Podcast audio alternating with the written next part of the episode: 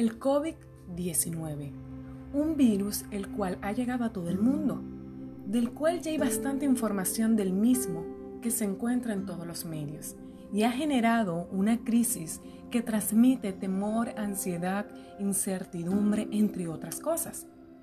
¿Podría existir una verdadera protección ante un virus nuevo, pero que es Dios el que nos puede proveer un plan para combatirle?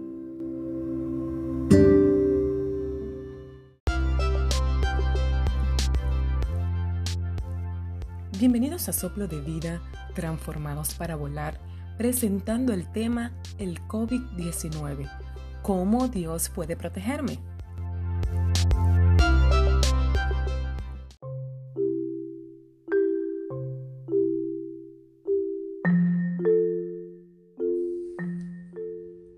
La Biblia y la historia nos registra un hecho muy impactante cuando Moisés, un hombre que Dios usó en el tiempo de esclavitud, estuvo el pueblo de Dios en Egipto y los liberó de esa condición de esclavitud, donde el faraón rechazaba las propuestas de Moisés y Aarón de liberar al pueblo de la esclavitud. Por ello, parte del proceso de libertad, se decretó una terrible condena que envió Dios al faraón para lograr libertad a su pueblo y durante ese proceso se llevaron a cabo las conocidas plagas de Egipto. Y quiero hablarle de la última plaga, la cual se encuentra en Éxodo 12, versículo 21 al 24. Y dice, Moisés convocó a todos los ancianos de Israel y les dijo, Saquen y tomen del rebaño para sus familias y sacrifiquen el cordero pascual. Tomen luego un manejo de hisopo y empápenlo en la sangre que está en la vasija y unten el dintel y los postes de la puerta con la parte de la sangre que está en la vasija. Ninguno de ustedes salga de la puerta de su casa hasta la mañana, porque el Señor pasará matando a los egipcios, y cuando vea la sangre en el dintel y en los dos postes, pasará de largo aquella puerta y no dejará entrar en sus casas al destructor para matar. Guardarán estas palabras como ley para ustedes y para sus hijos para siempre.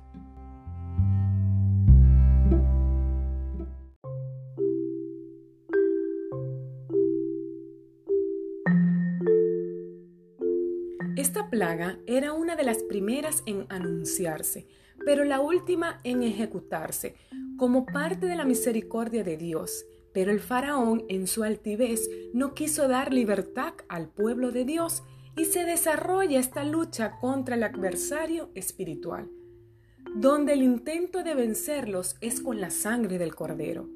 Esa noche, cuando los primogénitos iban a ser destruidos, Dios le dio una instrucción para así resguardar a los primogénitos israelitas, donde las casas que estuvieran rociadas con la sangre del cordero el Espíritu del Señor las pasaría por alto, librándolos de la condena que recibirían los egipcios.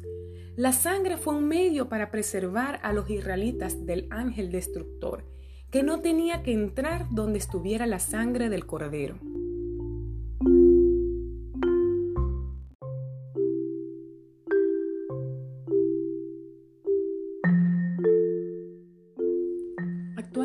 Satanás es el que opera en este mundo.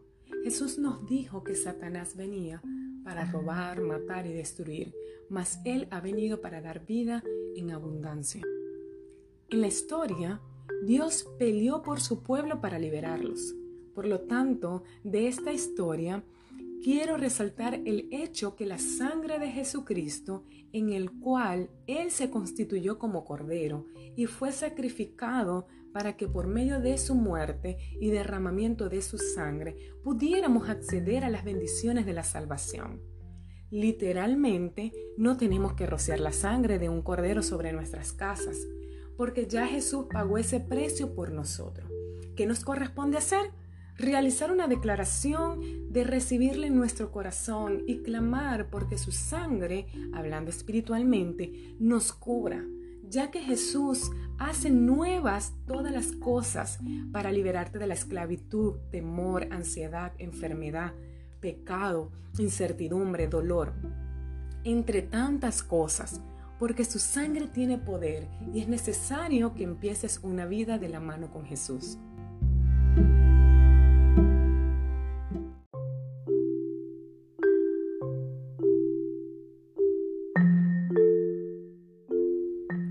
Así como en ese tiempo entre Moisés y el faraón hay una diferencia entre los que le sirven y los que no. Es tu decisión elegir qué camino tomar. La sangre de Cristo es protección del creyente de maldiciones y condenaciones. Si hoy quieres liberarte del temor y enfermedad que genera el virus, puedes repetir después de mí. Señor Jesús, hoy te acepto en mi corazón creo que por medio de tu sacrificio, tú me ofreciste un plan de salvación. Y que tu sangre preciosa me cubra a mí y a mis familiares. Te pertenezco, soy tu hijo o hija. Y clamo por tu protección en medio de este virus. Dios obra y toma control sobre este virus y genera una solución. Mi alma descansa y confía en ti, en tu libertad y provisión. Rechazo todo temor y ansiedad. En el nombre de Jesús. Amén.